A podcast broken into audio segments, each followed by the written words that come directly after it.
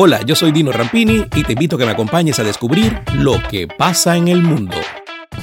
El médico de la selección de Dinamarca, Morten Bosen, reveló que Christian Eriksen sufrió un paro cardíaco y que estuvo muerto antes de ser revivido. El profesional de la salud estuvo a cargo de la resucitación cardiopulmonar que el volante recibió tras desvanecerse durante el partido de la Eurocopa contra Finlandia el sábado. Corría el minuto 41 cuando la gran figura del conjunto danés iba a recibir un saque de manos de uno de sus compañeros sobre el costado izquierdo. Cuando el balón llegó a sus pies, se desmayó sobre el césped. Fueron segundos de desconcierto hasta que todos a su alrededor tomaron dimensión de lo sucedido y se generó una extrema preocupación. Lo recuperamos con la primera descarga del desfibrilador, dijo Bosen este domingo en una conferencia de prensa. Fue algo breve y crucial, detalló.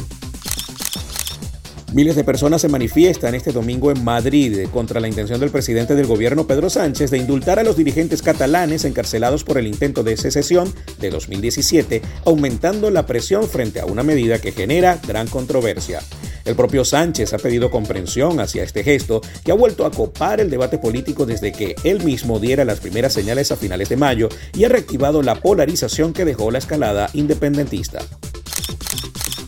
El grupo de los siete que conforman Alemania, Canadá, Estados Unidos, Francia, Italia, Japón y Reino Unido ha pedido a Rusia que abandone su comportamiento desestabilizador y persiga unas relaciones predecibles con el grupo dentro de una serie de recomendaciones al gobierno ruso emitidas tras la cumbre celebrada en Cornwalls, en Reino Unido. Rusia, hay que recordar, era miembro del entonces G8 hasta que fue excluida de la organización por su papel en la guerra de Ucrania y después de que el grupo denunciara la anexión ilegal de Crimea por parte de Moscú, que defiende que se trató de una incorporación ratificada en referéndum.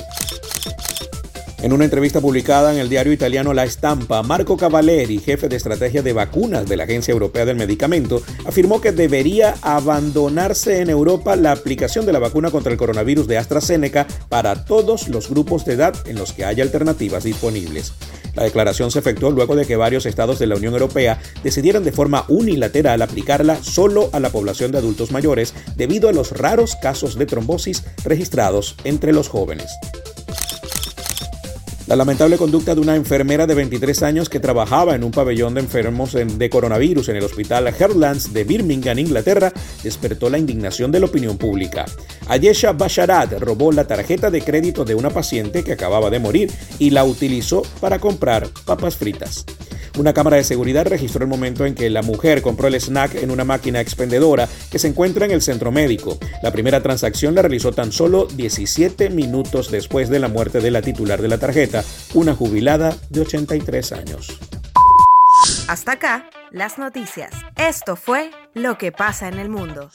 Lo que pasa en el mundo con Dino Rampini es presentado por Doima International, rodamientos automotrices e industriales, representantes de SKF en Venezuela.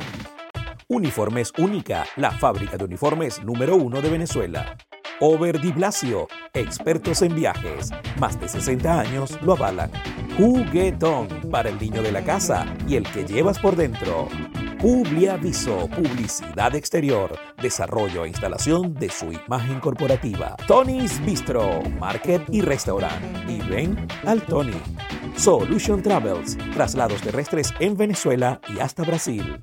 Grupo Lorini, tecnología que conecta el mundo. Pastopoli, cocina italoamericana en Buenos Aires. Dino Happy Shop, la tienda de la gente feliz en Argentina. Si no lo consigues en Farmacia Leo, no lo busques.